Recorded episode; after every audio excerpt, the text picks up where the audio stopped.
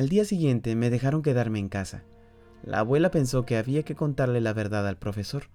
Con decirle que había recibido una carta de mi padre que había muerto hacía 11 años, sobrarían más explicaciones. En situaciones como esta puede venir bien un pequeño descanso, añadió. En situaciones como esta, pensé, no me parecía muy normal recibir cartas de padres muertos. Los abuelos tuvieron que volver a Tonsberg sin haber leído la carta. Les prometí que podrían leerla como máximo en una semana. La abuela puso mala cara por tener que esperar tanto, pues era ella quien había encontrado la carta, quien había decidido venir a Oslo. Pero el abuelo le recordó lo que había dicho Jorgen. Jorgen tuvo que ir muy temprano a trabajar aquel día, de modo que apenas lo vi, pero mamá y yo nos quedamos en casa. Durante la mañana me quedé dormido en el sofá amarillo, porque no había pegado el ojo en toda la noche. Cuando me desperté, me puse a ordenar el trastero del desván. Le pedí a mi madre que sacara todos los viejos cuadros de Sevilla que tenía. Por fortuna, no había tirado ninguno, aunque volvió a decir que pertenecían a otra época. Lo dijo al cambiar de sitio el viejo retrato de mi padre, ese que había pintado de memoria. Ninguno de los dos hicimos ningún comentario sobre el cuadro, pero me sobresalté al verlo. Nunca había visto una mirada tan azul y tan chispeante en ninguna pintura. Pensé que tenía que haber usado mucho cobalto para ese color azul. Y también que esos ojos habían visto algo que nadie más había visto. Pero papá no pertenece a otra época, dije. No lo formulé como pregunta, sino más bien como una orden. La convencí para que volviera a poner el antiguo cuadro de naranjos en el cuarto de estar. Quitamos el que había allí y volvimos a poner el de antes en, el lugar exacto donde estaba cuando mi padre escribía en su ordenador, en la época en la que tenía que ir con cuidado para no tropezar con los raíles de un tren brío. Era una época diferente a la de ahora. Me pareció que el cuadro de los naranjos había recuperado su lugar perfecto, y el cuadro en sí no estaba mal. Pensé que Jorgen tendría que aceptar ese pequeño cambio hacia lo originario, y así lo dije. Encontramos el tren brío en una gran caja de cartón en el desván. También encontramos el viejo ordenador.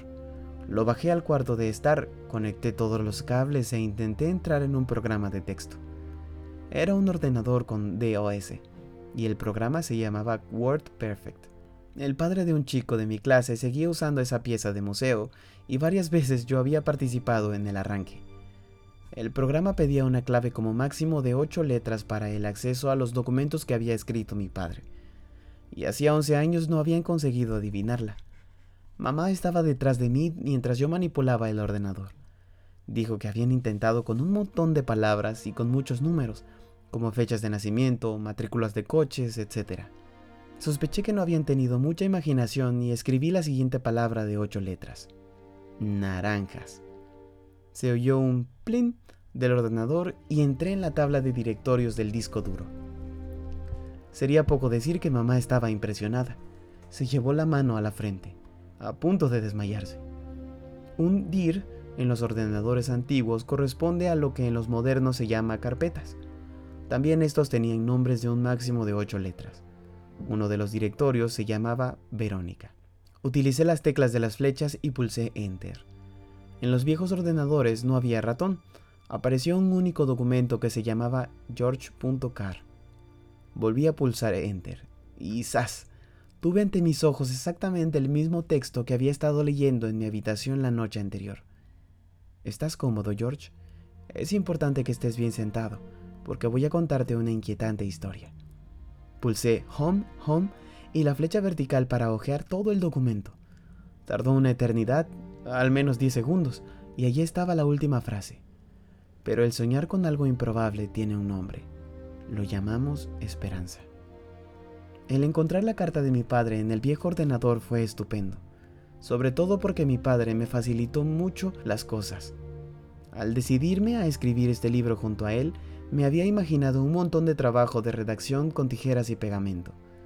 Con el hallazgo del ordenador, todo fue mucho más sencillo de lo que me había imaginado, porque podía entrar y salir del viejo documento y escribir antes, entre medias y después del texto de mi padre.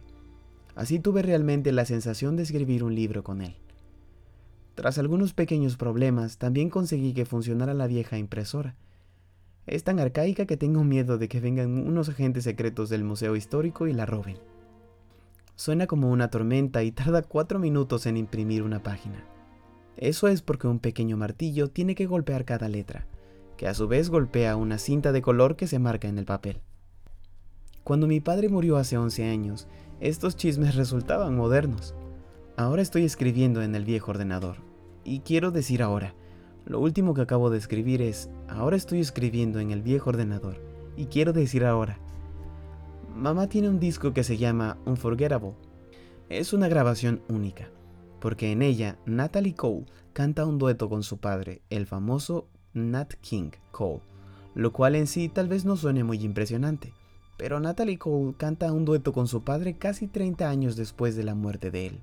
Técnicamente no es muy difícil de conseguir, pues Natalie Cole podía cantar sobre la antigua banda de la grabación de Nat King Cole de hacía 40 años.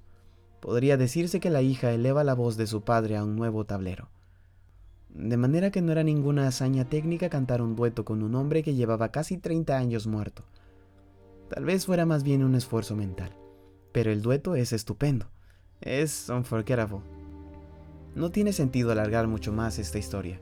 Solo quedan dos cosas por hacer. La primera es la respuesta que tengo que dar a mi padre sobre esa pregunta tan difícil que me hace, y sobre la segunda voy a escribir ahora, porque he decidido que lo último que aparezca en este libro sea la respuesta a la pregunta seria. Después de hurgar un poco entre viejos cuadros y un ordenador de anticuario, mi madre se fue a la cocina a hacer bollos de coco. Sabe que es mi dulce favorito y por eso los hizo en ese día tan especial.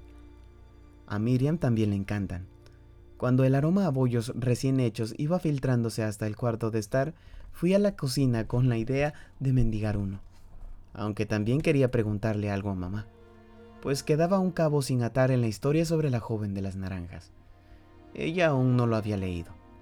Estaba untando los bollos con azúcar glass diluida en agua. Sobre la encimera había una bolsa de coco que iba a espolvorear por encima del azúcar. Pregunté, ¿quién era el hombre del Toyota blanco? Se lo pregunté en broma, para tomarle el pelo. Yo ya sabía que se trataba de un antiguo novio. Era eso lo que ella había dicho a mi padre. Pero se quedó perpleja. Primero se volvió hacia mí con la cara lívida, como se suele decir, y luego se sentó junto a la mesa de la cocina. Preguntó, ¿también escribió sobre eso? Creo que estaba un poco celoso, contesté.